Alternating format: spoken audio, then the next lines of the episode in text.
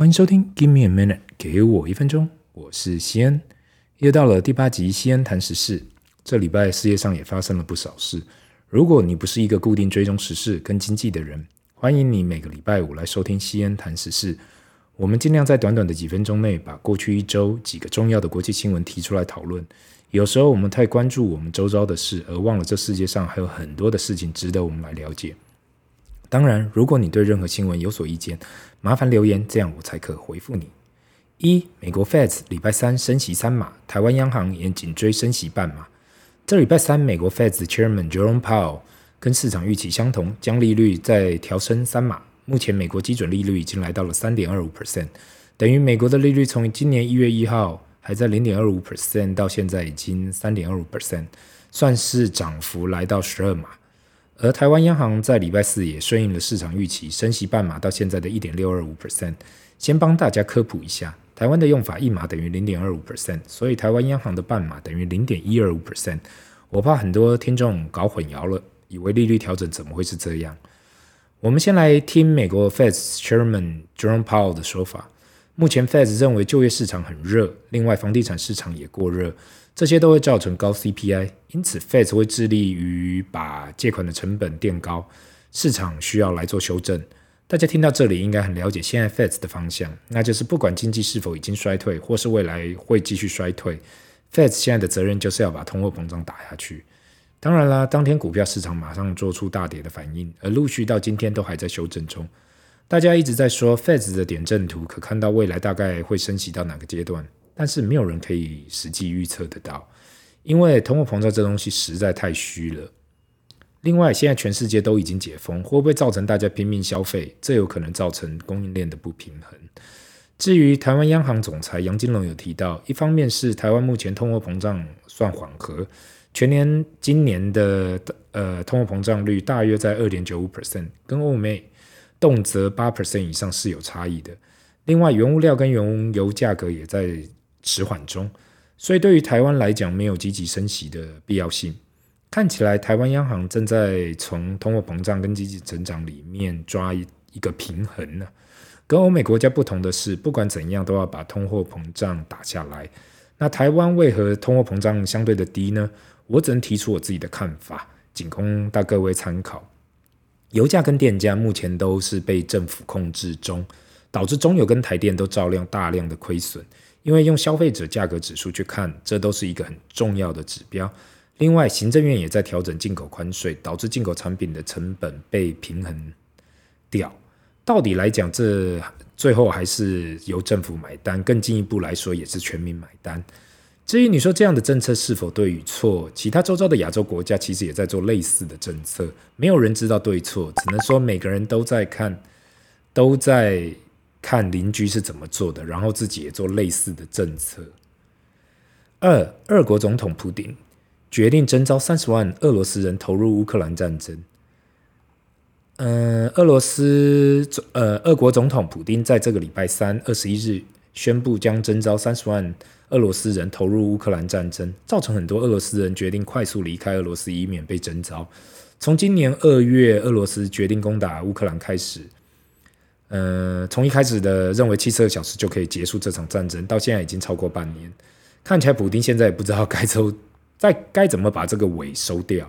乌克兰加上盟国在背后支持下，变成俄罗斯一直没办法拿下。如果现在撤退，那个普丁又下不了台，变成只能继续的往前冲。另外也造成欧洲这边能源方面的极大困扰。原本欧盟可能想说这战争可以尽快结束，那大家也许不用继续抵制俄罗斯了。现在看起来是没有那可能，所以欧盟这边能源大涨，认识很多厂商都来跟我讲，这样很难生产或是营业。有时候活到现在才发现，任何纠纷都是两败俱伤，对方受伤了，你也半条命去了，没有那种可以碾压过去，大家都会受伤。这一点大家可以参考一下。我自己的观察看到，美国摇旗呐喊，但是对于美国来讲影响相对小，乌克兰跟俄罗斯都相对的远，欧洲方面非常有影响，因为整个。就是在欧洲大陆进行中。另外，俄罗斯长期提供平价的能源到欧盟，今年的抵制使得欧盟只能往中东方面来采购。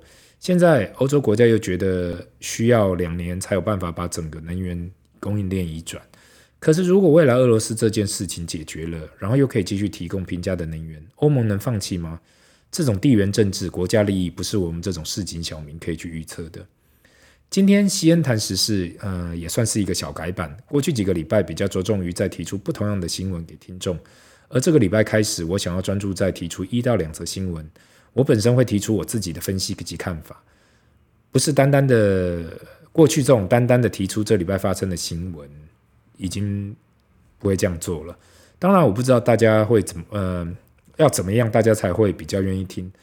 我个人就想说，换个模式，比较以分析及评论的角度去看每则新闻，希望大家会比较有收获。今天的分享就到这里，现在我们进入 Q&A 的时间。嗯，第一题就是西恩大你好，过去很多集你有提到，呃，指数型 ETF 这个工具，可否用最白话的方式来去解释到底什么是 ETF？然后这工具又怎样可以帮助到我们？谢谢这位听众，似乎这问题好像很多人都有问到。虽然说 ETF 现在已经是全球风行，可是很多人却还是搞不懂呃其道理跟原理。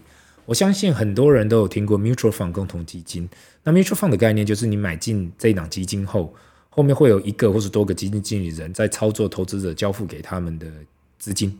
那么天天的工作就是负责操作这些资金嘛，就是买进买出。那投资者就是每天在收盘后或买后才能去交易这个基金。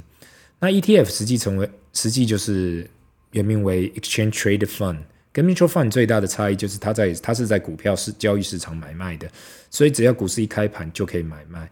那我会推荐所谓的指数型 ETF，是因为过去一档 Mutual Fund 的经理人对投资报酬有太大的生杀大权了。如果好的操盘手可以让你赚钱，但是不好的操盘手会让你赔钱。那我我实在有太多的同学现在在全世界不同的共同基金操盘。因为这样，所以我才会推荐指数型的 ETF。如果你听得懂我的意思的人，那你就听得懂。我所推荐的指数型 ETF 只是跟着股市的大盘指数在走，里面的成分就是所你所看到的股票指数。内部的经理人唯一的工作就是把这个 ETF 的表现完全拷贝大盘的表现，拷贝的越好，这就代表这个经理人做得越好。所以。呃，经理人不用去做这种买进卖出的自行操作的动作。我把人为操盘的因素造成基金表现好坏，整个把它拿掉。如果你还不确定指数型 ETF 适不适合你，你可以再换个角度去想。例如说，台湾或是你的所在地的房地产价格可以变成一个指数，然后有 ETF 相对应的指数型的 ETF 去追踪。如果你看到房地产一直涨，你不会想要拿一部分的去投资这样房地产大涨大盘指数吗？很多人会跟我讲啊，REITs 也可以做到啊，但是 REITs 给你的只是那一个基金名下的房地产的租金报酬。如果可以有所谓的台湾的整体房地产指数的一个指数嘛，你的报酬率就是台湾整体房产涨幅的报酬，那这样不就跟零零五零或者全市讲全市场股市报酬很像吗？今天的分享就到这里。如果有什么想要让我知道的，还是你对本节目有什么看法，麻烦留言，不要忘了按赞及订阅。Give me a minute，给我一分钟，Bye。